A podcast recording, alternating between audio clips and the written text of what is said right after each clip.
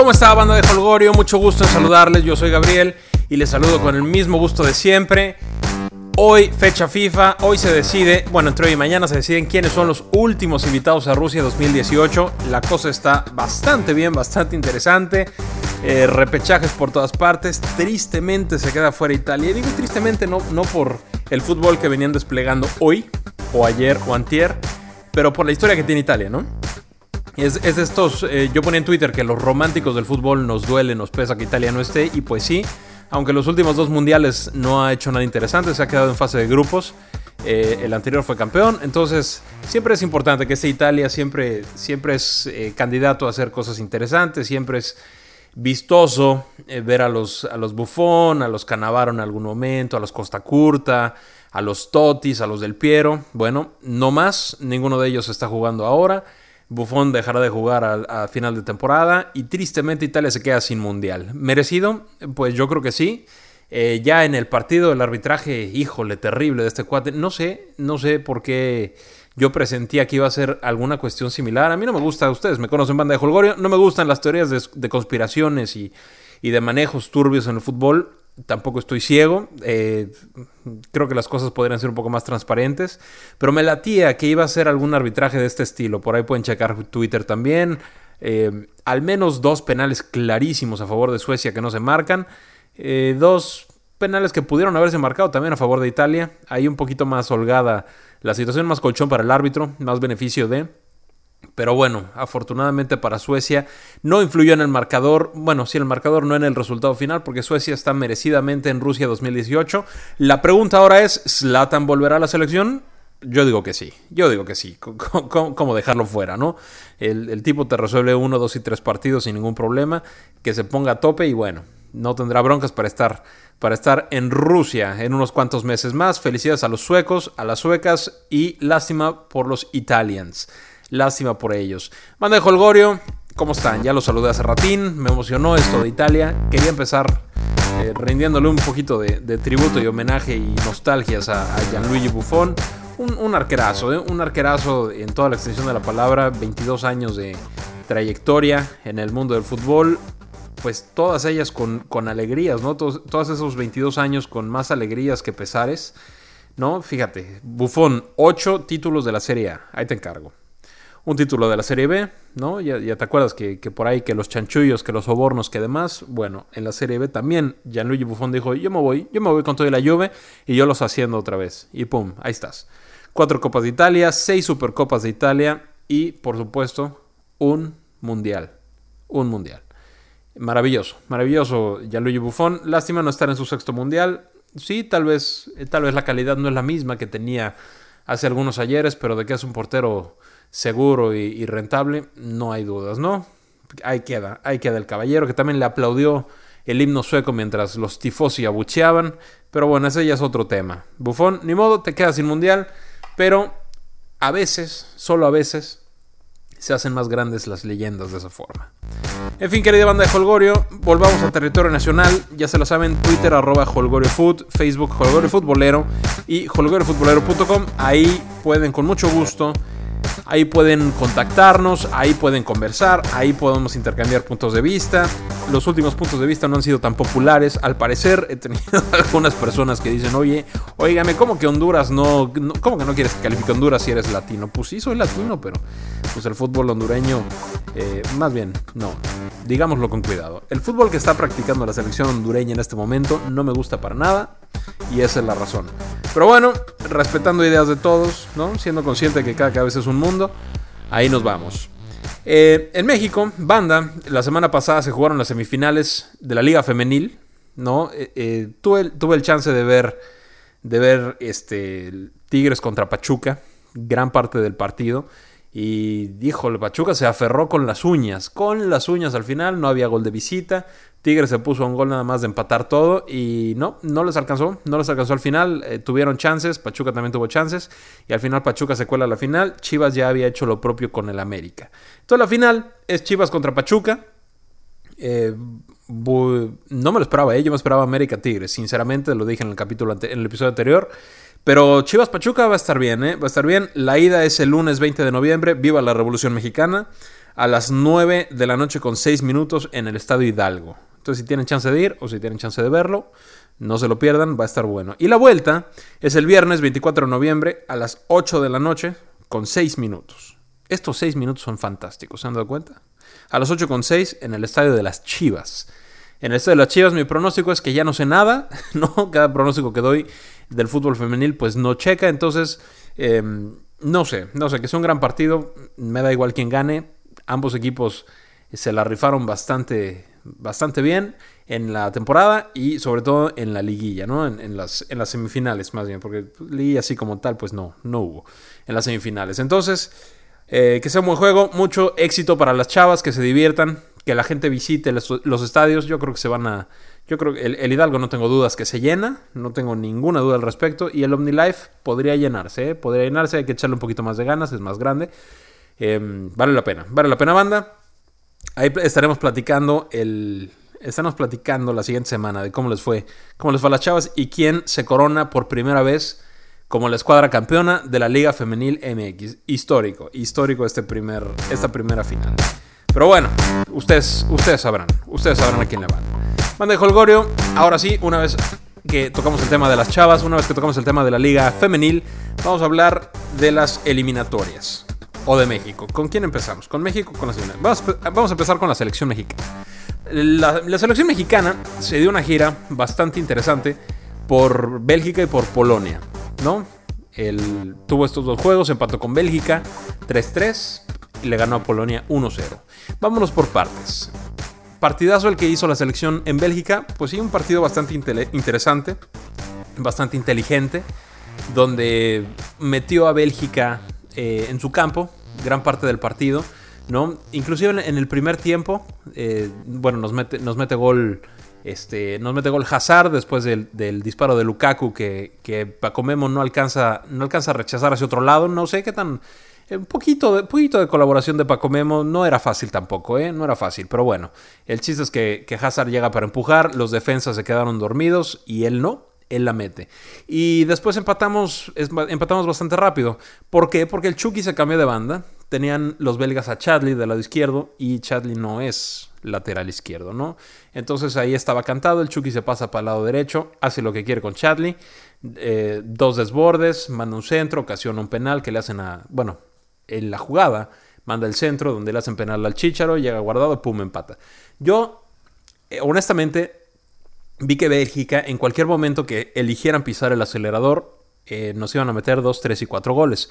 Porque nuestra defensa no se veía muy sólida, se veían algunos huecos. O sea, cuando, cuando Hazard la tomaba, cuando Lukaku la tomaba, cuando De Bruyne la tomaba, eh, pues no había quien se las quitara, ¿no? Y se empezaban a abrir los espacios, son tipos exageradamente rápidos, Lukaku es muy fuerte, los otros dos son muy habilidosos, y estaban haciendo un poquito de agua a la defensa, pero de alguna forma los jugadores y el planteamiento de Osorio funcionó para que, para que no cayeran más goles de, Bélgica en el momento que no, que no tendrían que caer, ¿no? O sea, específicamente eh, nos, nos aguantamos el primer tiempo, no hubo tanto problema, y en el segundo tiempo, cuando nos mete el, segundo gol Lukaku, que todas las jugadas, si se fijan, fueron por el lado derecho, ¿eh? Todas, todas, todas llegaron por banda derecha, hicieron un, eh, diagonal matona o, centro o disparo y se definieron por el centro absolutamente todas. atención por ahí, defensa mexicana. Pero empata muy rápido México otra vez con el Chucky, que, se inventa un, desborde ahora por banda izquierda, porque el técnico belga compuso ahí su, su, parado. El Chucky se pasa del lado izquierdo ahora y otra vez empieza a desbordar, se lleva, se lleva dos defensas, recorta al centro y pum, la mete en esquina, al rinconcito papá, 2-1 y en la siguiente jugada, digo 2-2 y en la siguiente jugada vuelve a ser exactamente la misma jugada del Chucky, exactamente la misma, Ahora eh, Courtois eh, rechaza al centro y el Chucky, ¡pum!, la vuelve a prender. Otra vez se puso buzo para el rebote. Le damos la vuelta 3-2, ¿no? Y pudieron haber sido cuatro, pero el Chucky se, volvió, se, comió, se comió la última. Este, creo que la más fácil de todas. y, la, y revuelta Pacha ahí, pero bueno. Eh, al final, otra jugada por derecha. sacan, el, sacan el centro y, Lukaku la mete. Entonces, fue un buen juego de México, sí. Se está compitiendo con Bélgica. Yo pienso que no fue la mejor Bélgica. Claro que tenían algunas bajas interesantes que, pues, le, hubieran dado más punch. Pero aún así estábamos de visita y estábamos jugando eh, en territorio belga y nos supimos como selección mexicana reponer de dos veces de estar abajo en el marcador, ¿no? Nos fuimos para arriba y después nos, sacaron el, empate. Conclusiones de ese partido. Hay quien dice, hay quien dice que México está a la altura de Bélgica. Probablemente sí, o sea, no, hay una forma de medirlo. Bélgica no se elimina ni con El Salvador, ni con Honduras, ni con Costa Rica, y México no se elimina en Europa. Entonces es muy complicado medirse. Tendría que ser visitas recíprocas, tendría que ser un torneo este, como el Mundial o como la Confederaciones o algo así para que viéramos exactamente en qué nivel está cada uno, cada uno de los equipos. Y esto aplica para todos los demás equipos, ¿no? En Europa tienes un poquito más de chance de medir en dónde estás y en Sudamérica también, pero en CONCACAF, pues, pues no, porque el nivel es bastante disparejo, ¿no? Yo creo que México hizo un gran partido. Yo creo que es em, muy conveniente este tipo de encuentros por el roce, por los jugadorazos que tiene Bélgica. Eh, por la buena eliminatoria que también hizo Polonia, que este ya es el siguiente partido del que vamos a hablar. Y bueno, ¿no? O sea, yo no me metería en temas tan quisquillosos de que si estamos a la altura o no estamos a la altura, o si Bélgica tenía tantos lesionados o, no convocados y México también. No me metería allá. México fue a hacer un partido y cada partido se tiene que analizar en 90 minutos, ¿no? O en lo que dura el partido lo que hizo Bélgica en las eliminatorias y lo que venía haciendo eh, queda como anécdota, queda como, como preparación nada más para, para, el director técnico y los jugadores de que aprendan y que vean cómo van a disputar el partido y listo, ¿no? O sea, lo único que cuenta es lo que hagas en 90 minutos, puedes jugar mal y ganar, puedes jugar bien y perder. Creo que se jugó bien y creo que corrigió muchas carencias que tuvo la selección contra Bélgica, las corrigió contra Polonia, que es el siguiente partido, ¿no? En este partido contra Polonia, eh, un rival un poquito más, mm, sí débil, yo creo que sí cabe, sí cabe la palabra débil. Polonia es un equipo que siempre ha jugado a, defenderse y a, latigazos y contragolpe y, y balones parados y demás, ¿no? Así es como usualmente Polonia ha jugado. Ahora, México salió con Corona en la portería, ya no, Paco Memo le dieron descanso y salió con una línea de tres o línea de cinco, como prefieren llamarle, ¿no? La Jun de carrilero, Salcedo, Ayala y Moreno en la central, ¿no? Y Jesús Gallardo de Pumas por banda izquierda. Pero después dejamos a Diego Reyes como contención, ¿no? Ayudando más a labores defensivas, Guardado y Jonathan en la media cancha y Raúl Jiménez y Javier Aquino arriba. Así salió México y empezó bastante bien. Yo nunca vi que Polonia presionara, yo nunca vi que Polonia estuviera a punto de absolutamente nada. O sea, México con este planteamiento, con esta selección, eh, sin los Tecatitos, sin Chucky Lozano, eh, no mencionaría el Chicharo, creo que, creo que Jiménez y creo que Uribe, que entró en el segundo tiempo, están en, mucho mejor nivel que el Chicharo hoy, en este momento. Eh, digo, lo hicieron bien, no, no estaba Héctor Herrera tampoco, que es garantía en el medio campo. Entonces, esta selección mexicana borró a Polonia durante 90 minutos. Metieron uno, tampoco tuvimos así que digan 27 para meter, pues no, no, no, no hubo tanto volumen de juego, fue, un partido más, más controlado en medio campo. Eh, yo creo que Osorio estuvo viendo algunas, algunas cuestiones más allá de sacar el resultado, que es importante, claro, pero haciendo algunos movimientos, observando a Diego Reyes en, la contención. Yo hice un seguimiento específico de Diego Reyes y de Jesús Gallardo. Yo ponía... Eh, yo, ponía en Twitter, vamos a ver si es mala leche de Twitter, tanta crítica contra Diego Reyes y contra Gallardo, o si es de de ¿no? Y hice un seguimiento, un marcaje personal de, estos, de este par de jugadores durante los 90 minutos que duró el partido. Y las conclusiones con Diego Reyes eh, son que efectivamente el tipo le echa muchas ganas, ¿no? Se muere en la cancha, hace lo que le pide el técnico, o al menos intenta hacer lo que le pide el técnico. El detalle es que Diego Reyes, como, eh, como lo vimos ayer, eh, ya, ya, entró. Eh, bueno, no, esta, es mi percepción. Iba a decir que entró nervioso el juego. Eh, eliminemos ese comentario porque esa es mi percepción. Vamos a hablar de lo que realmente sucedió. Diego Reyes tuvo un mal partido contra Bélgica y tuvo chance otra vez de estar en la, en la contención. Queríamos algunos cambios, pero bueno, si no lo pruebas aquí, ¿en dónde más lo vas a probar? ¿no? Aquí no te estás jugando nada y vienes motivado porque hiciste un gran partido contra Bélgica. El único que le faltaba a ese gran partido era Diego Reyes y aquí tiene su chance. Diego empezó muy bien, empezó sólido, empezó eh, pues sin, mucho, sin mucho problema, similar a lo que hace Busquets en el Barcelona, ¿no? Que, tiene la presencia, se ubica bien. Eh, nadie pasa por donde está él y todas las bolas pasan por donde está él para salir, ¿no? Eh, así empezó Diego Reyes, pero em, eh, fueron los primeros, eh, ¿qué serán? 13, 15 minutos después del gol de México. ya empezó bastante impreciso, empezó a perder balones, empezó a, dar pases, pases laterales em, sin mucho timing. empezó a hacer recorridos que tal vez no le convenían tanto, ¿no? Se empezó a quedar en ataque cuando, cuando se iba para arriba y le tomaron las espaldas un par de veces, ¿no? Diego Reyes es el contención que se tiene que meter un poquito hacia atrás, un poquito hacia atrás cuando están eh, cuando está atacando el equipo rival y desde el primer tiempo hubo un par de jugadas que no, no alcanzó, no llegó, le comieron las espaldas y fueron las llegadas de, de Polonia. Y en el segundo tiempo tuvo dos balones perdidos, que fueron las dos jugadas más importantes de Polonia en todo el partido. Eh, y, y, muy sencillos, ¿no? Lo vi dando indicaciones, lo vi moviendo los, brazos, diciéndole sal por allá, sal por allá, recorre para allá, dando instrucciones, muy participativo, con muchas ganas, con mucho ímpetu, pero al mismo tiempo vi que los jugadores tampoco, em, ¿cómo decirlo, no? Tampoco confiaban o tampoco obedecían, no sé si confiaban es la palabra adecuada, pero tampoco obedecían lo que Diego les estaba pidiendo, porque era muy evidente que pedía salir por tal lado o recorrer hacia tal lado, o que pedía la pelota para, para la salida de la selección ni a Diego Reyes ni a Gallardo se las dieron jamás. Jamás. La salida de, Héctor Moreno siempre fue con Guardado o siempre fue con Jiménez cuando se votaba. Siempre todo el tiempo. Cuando se la pasaba a Diego Reyes o a Gallardo era porque pues no tenía de otra, ¿no? Porque todos estaban cubiertos y ya le estaban, ya le estaban cayendo. Cuando Guardado tenía la bola, tampoco se apoyaba en Reyes, tampoco se apoyaba en Gallardo, la instrucción va para arriba. Eso significa dos cosas. La primera, que es la estrategia a seguir, ¿no? Que es el mensaje que tienen desde la banca y que es, el, que es lo que han venido practicando. Esa es una. O la otra es que siendo opciones, porque en varias, eh, en varias jugadas eran opciones y estaban libres y tenían, tenían cancha por recorrer, ¿eh? tenían mucho, mucho tramo por recorrer antes de que les cayera alguien. Eh, y esa es la segunda, ¿no? Que los jugadores no quisieran pasársela a ellos. Y entiendo por qué. Fíjate, Diego Reyes se aventó en el segundo tiempo más o menos 12 minutos, ¿no? 12 minutos sin dar un pase acertado. O, era un rechace, o era un balón que cortaba, o mandaba un pase equivocado. Y eso fue por 12 minutos. Entonces, por eso yo me atreví a decir que estaba nervioso, pero eso yo no lo sé, esa es mi percepción nada más. Y los jugadores lo van viendo, ¿no? O sea, si te la paso una vez y equivocas el pase y te la paso otra y lo vuelves a equivocar, a la tercera mejor busco a alguien más que esté Em, que nos pueda ayudar a, sumar unidades al frente, como dice Juan Carlos Osorio. No, no son personas, no son jugadores, somos unidades.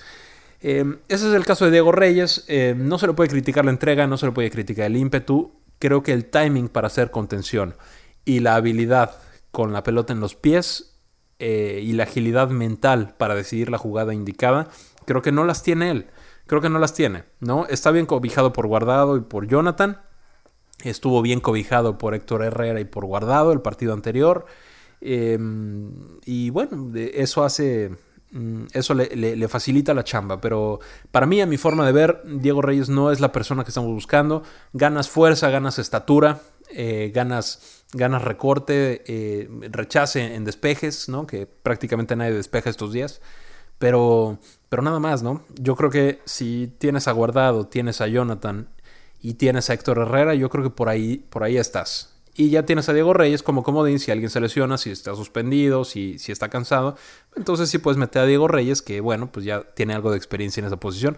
Pero yo no lo pondría como titular, ¿no? Por ahí, este, mi brother Paco Cheda de, de, hinchas MX también me ponía que si era mala fe contra, contra Diego Reyes, pues no, no, no es mala fe, no me cae mal. No me cae mal, simplemente no me, no me funciona, a mi forma de ver no funciona como contención. Eh, si en uno de estos dos balones que perdió los polacos son más exquisitos y tienen, en vez de, en, vez de que sea el polaco, tienes a Lukaku, pues te clava gol. En vez del polaco que te la quita, de Blasikowski, tienes a Hazard, te clava el gol, ¿no? Entonces también hay que, hay que cuidar esas circunstancias, porque en el Mundial, quién sabe contra quién nos toque, ¿no? Pero, pero van a estar las figuras. Hay que cuidar eso. El, ese seguimiento a Gallardo también, Gallardo, pues con un partido bastante sencillo para él, bastante sencillo porque Polonia no tuvo llegada alguna. Eh, detallitos, ¿no? Eh, las dos primeras llegadas que tuvo Polonia fueron por su banda. En una hizo falta, eh, ahí en los linderos del área, y en la segunda mandaron un mal centro y ahí quedó. Em, todos los pases que dio, no, no todos los pases, pero como el 90% de los pases que dio, que dio Jesús Gallardo fueron hacia atrás hacia atrás o de ladito, hacia atrás o de ladito. Jugó con el libreto todo el tiempo. Gallardo sabe, sabe que está nada de subirse al barco mundialista. No se lo quiere perder, no quiere cometer una chambonada para que, para que el, gol caiga por su banda, ¿no? Y jugó con el librito. No importa que no, que no se sumó al ataque, no importa que no llegó a, línea de fondo. La Jun lo hizo varias veces, él no lo hizo. Pero no importa, porque su chama principal es defender, así lo entendió él. No sé si así se lo haya pedido Juan Carlos Osorio. El detalle es que, pues, me, me pareció pues que, cumplió así nada más, ¿no? Sin mucho, sin mucho que agregarle. No veo, no tuvo un partido complicado. Lo que venía por arriba lo rechazó absolutamente todo. Todo lo ganó, todo lo ganó por arriba. Y lo que venía por abajo, este, pues tampoco es como que lo atacaron mucho, ¿no? En salida tampoco lo buscaron, ya lo comenté. Vamos a ver, vamos a ver. Yo creo que Gallardo se, acaba, se va a acabar subiendo al barco. Eh, mismo caso que con Diego Reyes. Yo creo que hay alguien más para ocupar esa posición que, no es Jesús Gallardo. Yo creo que tendríamos un poquito más de solvencia por ese lado, tal vez cambiar a la Jun de banda y poner a, Paul Aguilar por, por, el lado derecho. No lo sé, ya es cuestión de gustos. Eh, y hasta ahí, ¿no? Hasta ahí. Pero bueno, me gustó, yo creo que es positiva la gira de la selección, que si Bélgica y Polonia son el 5 y el 6 del mundo, pues no lo sé, no lo sé, la FIFA dice que sí, pero eh, México tampoco creo que esté en el 16, ¿no? O sea, ya es, ya es, algo, ya es algo ocioso. No, no, es, no es golf o no es tenis, ¿no? Eh, esto es FIFA, esto es este. Cada quien juega contra los de su confederación. Es complicado elegir. Yo creo que fue una gira eh, para México, rentable. Yo creo que se aprenden muchas cosas, se gana confianza y pues a lo que sigue, ¿no? No podemos quedarnos. No podemos quedarnos ahí en, en el análisis todo el tiempo. Vendrá el sorteo mundialista ¿Que ¿Para qué está México en el Mundial? Bueno, déjame checar el grupo y déjame checar el grupo que está al ladito y ahí te digo, ¿no? Porque no sabes cómo le ver a México en el Mundial, ¿no? No, no tienes idea. Depende. Primero, el, grupo que te toque deberías de calificar la siguiente ronda por los bombos, ¿no? En teoría deberíamos estar en, en octavos de final como lo hemos hecho prácticamente siempre. Ahora, si México va a llegar al quinto partido, no lo sé, no lo sé, no sé si te toca, si nos toca Alemania en el grupo de al lado, si nos toca Argentina, si nos toca Brasil, si nos toca Francia, ¿no? No, tampoco, tampoco es de ahora sí llegamos al quinto porque tenemos un equipazo. Pues no, los cruces importan, importan bastante. Importan muchísimo. Si te calificas en primero del grupo o en segundo y, y el vecino, este, ya sabes cómo es esto, ¿no? Algo ideal sería que nos tocara eh, que calificáramos en, un buen en, primer lugar de nuestro grupo y que en el de al lado estuvieran o Polonia o Bélgica, que pues ya los medimos, o que estuviera, este, pues no sé, alguna selección sudamericana que no, que no fuera, eh, no sé, que, tal vez que estuviera Perú, tal vez que estuviera, no sé, selecciones que en el papel, solamente en el papel lucirían a modo para que México avanzara al siguiente partido, que estuviera Costa Rica tal vez. Pero bueno, eso lo sabremos después del sorteo, que todavía falta un momentito porque las eliminatorias de la fecha FIFA, de la última fecha FIFA del año, están en curso y se está poniendo las cosas color hormiga. ¿Por qué? Bueno, ya hablamos de que Italia está fuera, ¿no? Ya hablamos también, eh, está jugando ahorita Irlanda contra Dinamarca, Dinamarca le está pegando un baile a Irlanda, Dinamarca está en el Mundial, ¿no? Listo, eh, Irlanda no pudo, Dinamarca sí, Dinamarca va a estar en el Mundial y nos faltan dos equipos de, interés latino, ¿no? El repechaje de Australia contra Honduras, que se juega en Australia, y el repechaje de Perú contra Nueva Zelanda, que se juega en Sudamérica, en Lima. Yo creo que pasa Australia, aunque si Honduras hace un gol, Australia necesitaría dos, aguas por ahí.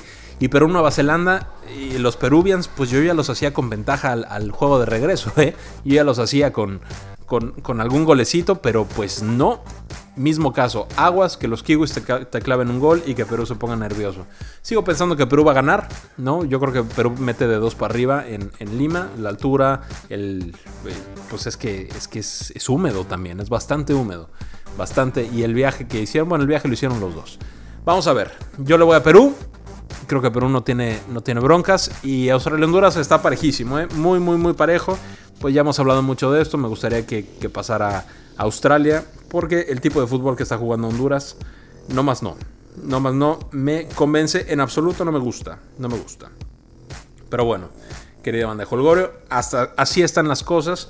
Y los calificados a, a Rusia, los calificados a Rusia 2018 hasta el momento, hasta el momento, son naturalmente Rusia, por ser anfitrión, Brasil, que también es candidato al título, no hay duda, está Irán, está Japón, está México, está Bélgica, está Corea del Sur, está Arabia Saudita, está Alemania, que es el otro, la otra potencia, que puede ser campeona del mundo también, está Inglaterra, que yo creo que no va a pasar absolutamente nada con ellos, por ahí se cuelan a cuartos y, ya, ¿no? esa es mi forma de ver. Está España, que acaba de empatar con Rusia 3-3. Em, España también es candidato, definitivamente. Luego tenemos a Nigeria, Costa Rica, a Polonia, a Egipto, a Islandia, bienvenidos, los islandeses van a animar el mundial sin problemas, sin duda alguna. Está Serbia, está Francia, a Francia muchos los ponen también como, como candidatos al título, este, están jugando bien, ¿eh? están jugando bastante bien. Yo, yo no sé, no sé, yo pondría, fíjate, yo pondría en un escalón eh, como, como, como máximos candidatos a ganar el mundial, pondría a Brasil, a Alemania y España, a esos tres, ¿no? En el mismo escalón en el mismo, a los tres por igual. En un escaloncito por debajo, ahí sí pongo a Francia. Ahí sí pongo a Francia, pondría a Argentina, no porque Argentina esté jugando brillantemente, no lo está haciendo, pero pues Messi se llama, se llama Messi, ¿no? Y, siempre encuentran la forma de llegar. De alguna forma, eh, dando tumbos en, la, en, la, eh, en la Copa América, dando tumbos llegaron. En el Mundial anterior, pues sin un fútbol brillante también llegaron. Eh, en la Copa América, en las dos Copas Américas, eh, mismo caso, ¿no? Entonces, Argentina siempre encuentra una forma, una forma. El chiste nada más es que, es que den el último pasito. Yo pondría en, un segundo escalón a Francia y Argentina. Eh, Portugal, que es otro calificado, pues no, no lo pondría como candidato, definitivamente no. A Colombia tampoco, Uruguay tampoco. Tenemos a Panamá, tenemos a Senegal, a Marruecos, a Túnez, a Suiza, Croacia, Suecia y recientemente, a falta de que acabe el partido, también a Dinamarca. Banda de Holgorio, ustedes sabrán quiénes son sus candidatos para llevarse el mundial que se va a jugar en verano en Rusia. En Rusia. Y bueno, estimada banda de Holgorio, estas fueron las eliminatorias. Vamos a ver mañana. Vamos a ver mañana cómo amanecemos con, los australianos y los hondureños y los peruanos y los neozelandeses. Eh, buena vibra para todos ellos, que haya éxito, que, que gane el que juegue mejor fútbol. Y esperemos que, y esperemos que, sea una eliminatoria este, que se decida por fútbol, que no se decida por errores arbitrales ni por cuestiones de este tipo que no funcionan. Me dio mucha risa una nota del entrenamiento, este, entrenamiento de, de quién era, hondureño, ¿no? De entrenamiento hondureño en Australia, que estaban bien indignados los, los hondureños, bien indignados porque se encontraron un dron sobrevolando las instalaciones donde estaban entrenando y acusaron a los australianos de espiarlos. Por favor, por favor, ¿no? Bueno, capaz que sí. ¿Para qué le hacemos al Canelas? Capaz que sí. De todas formas, da risa, da risa. ¿Quién sabe cómo queden? ¿Quién sabe cómo quedan?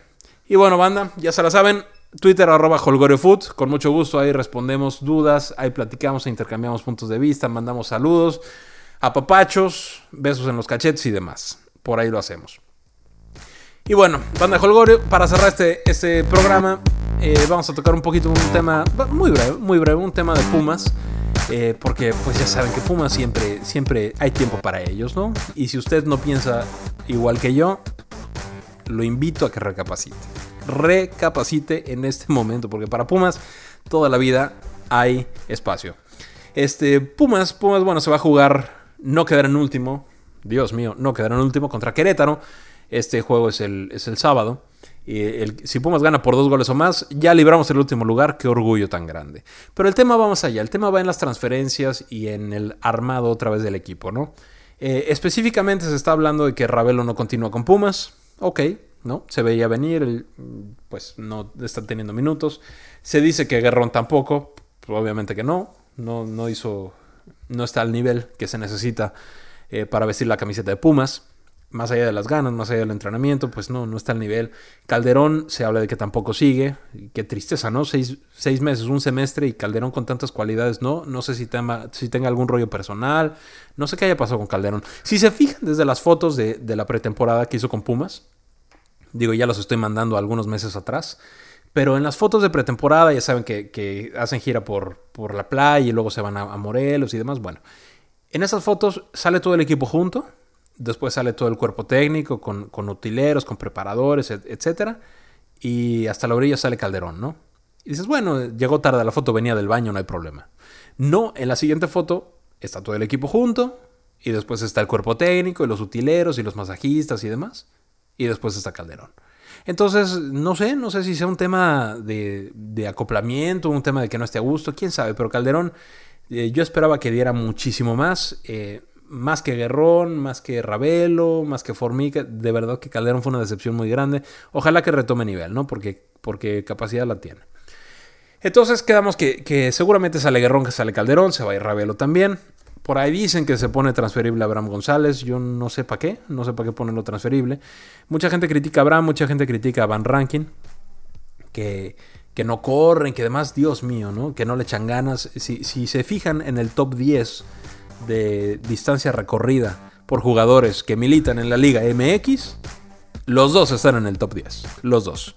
O sea, ¿de qué me hablan con que, con que no sudan la camiseta? perdón. Perdón, mande, ¿ya ven? ¿Ya ven cómo me pongo? Y, el otro tema es que también la banda, la banda Puma, después de, esta cuestión de la Rebel y que fueron a reclamarles y demás, se pone de moda que, necesitamos jugadores que amen la camiseta de Pumas, que amen a la institución. Dios mío, ¿qué carajos les importa si el jugador ama o no a la institución?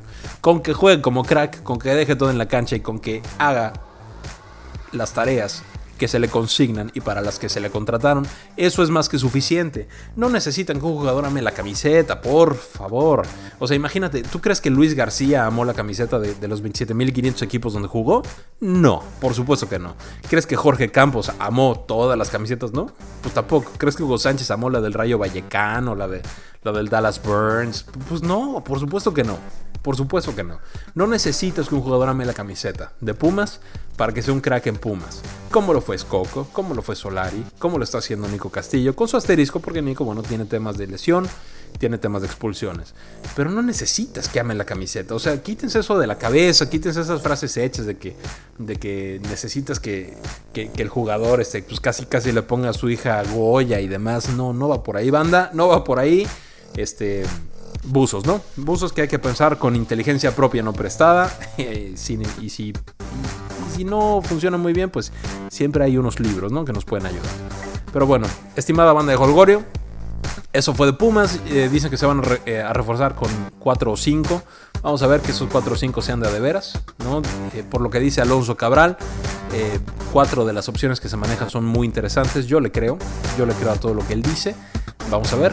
En cuanto vengan nombres, algo sólido, lo compartiremos con ustedes. Pero bueno, banda de Holgorio, después de media hora de programa, les mando un muy fuerte abrazo.